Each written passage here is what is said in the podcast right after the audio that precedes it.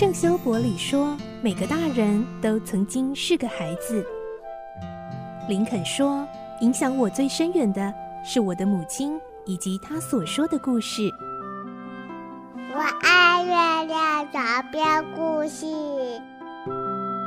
晚安，月亮床边故事。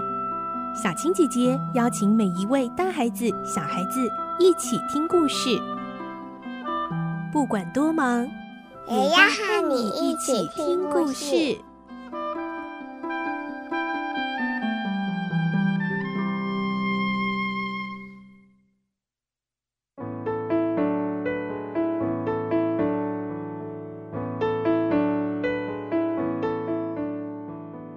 晚安，欢迎你和我们一起听故事。我是小青姐姐，我们继续来听《堂吉诃德》的故事。今天是第十一集，我们会听到唐吉诃德和三柱踏上了征途，而第一场征战竟然呢是三四十个巨人哦。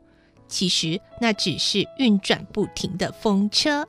来听今天的故事。《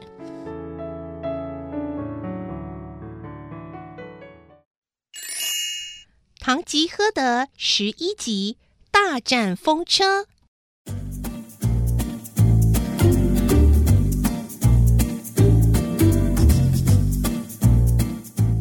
堂吉诃德的第二步就是筹措旅费，他把家里稍微值钱的东西销价出售或送进当铺，总算筹到了第一笔的费用。最后，他着手准备盔甲和武器。他在朋友家里看到了一个古老的圆形盾牌，也不管对方是否同意，就拿回家。接着亲自把打坏的铁盔和面罩修理好，又添购了几件内衣裤。这些准备工作告一段落后，唐吉诃德就悄悄地把三柱变撒叫来，告诉他说：“快点准备好啊，呃，千万别让你太太知道。”记住啊，带一个可以挂在马鞍上面的袋子，装一些重要的东西。三柱说：“呃，地主啊，我我我最怕走路了，我我想要骑我那匹天下独一无二的好驴子，跟随你上路，呃，可以吗？” 这个问题可把唐吉诃德难倒了。毕竟自古以来，没有一个骑士出门带着骑驴的随从啊。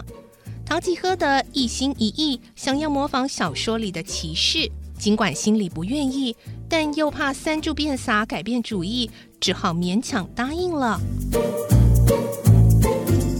到了要出发的那天晚上，他们什么也没说，就偷偷的离开了家乡。因为连夜赶路，到天快亮的时候，已经走了很长的一段路。三柱心想。哦，要是能够早点到岛上当国王，那该有多好！他一想到当上国王后的快活日子，心不由得扑通扑通的越跳越快。骑在挂满奇形怪状袋子的驴子上头，也显得神气十足，威风凛凛。先生，啊不不，呃，地主，呃不不，我又叫错了，应该称呼骑士阁下才对。忍不住内心喜悦的三柱变撒，向得意洋洋的唐吉诃德说：“呃，请您别忘记答应我的事情啊！呃，现在虽然还不晓得是多大的岛，呃，但我相信我有办法统治它。”呃，三柱啊，不必担心。按照古例，凡是骑士在沙场上立功，成为一国之王的时候，是一定要封他的侍众为小国的国王。我就是根据这个传统习惯和你约定的。古时候，骑士的部署都要经过二三十年的奋斗，才能获得一个小国国王或者是伯爵的地位。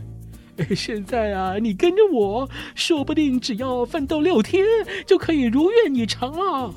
所以啊，我们要下定决心，不畏任何困难，呃，不畏任何危险。勇敢的前进才对啊！哇，太好极了！假如我当了国王，我的妻子就是王后，我的孩子就成为王子了。是啊，是啊。呃，可是先生，啊不，骑士阁下，我想不可能那么简单了。即使上帝赐给我们很多王国，也找不出一个适合我妻子的王国，因为啊，她根本就不配当王后。称她为伯爵夫人已经够抬举他了。哦，三柱啊，不用担心，上帝啊会好好替你安排的。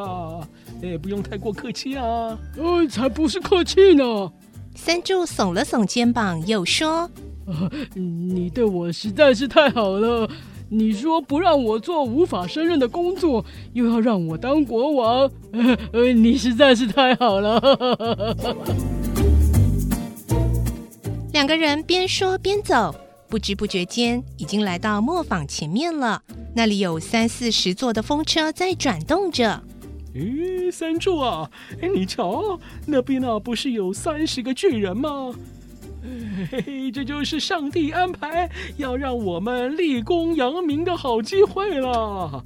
我们呢，要把他们杀得落花流水，才能算是骑士。哦，呃。在哪里啊？三柱向四面八方看了看，哪里有巨人的踪影？嗯，哎，就在前面呢。嗯，瞧，每个巨人的胳膊都很长啊。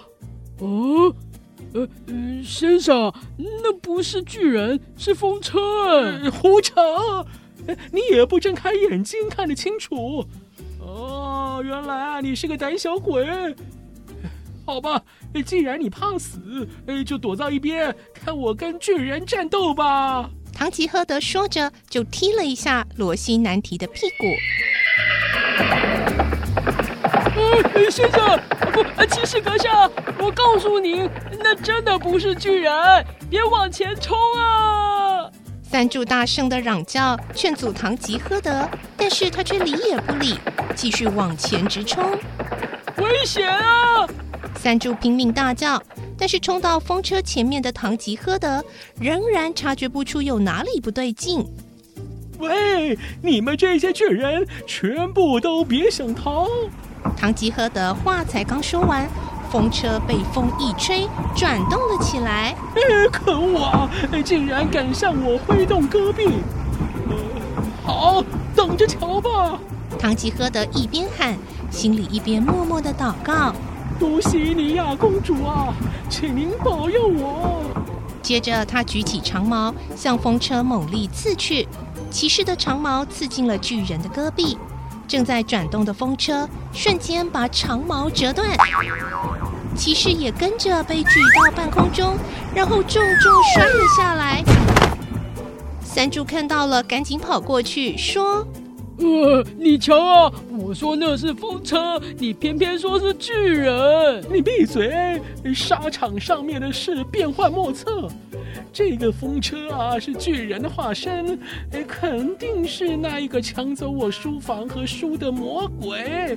哎，魔鬼把巨人化成风车来挫我的锐气。三柱无奈地把骑士扶起来，让他骑在马上。然后继续像唐吉诃德说的拉比式出发。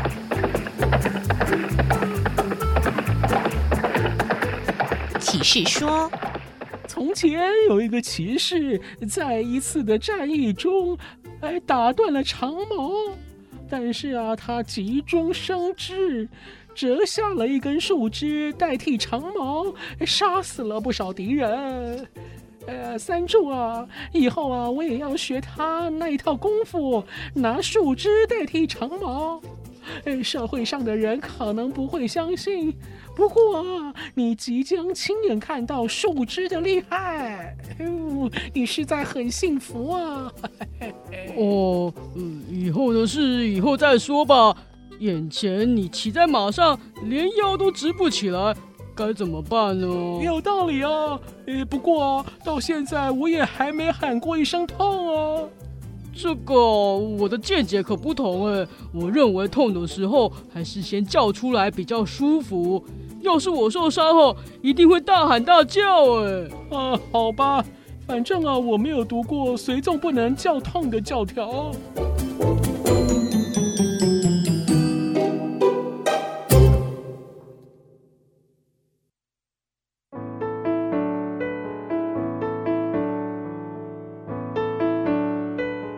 今天的故事就先听到这里喽，明天再继续来听《堂吉诃德》的故事。我是小青姐姐，祝你有个好梦，晚安，拜拜。小朋友要睡觉了，哇。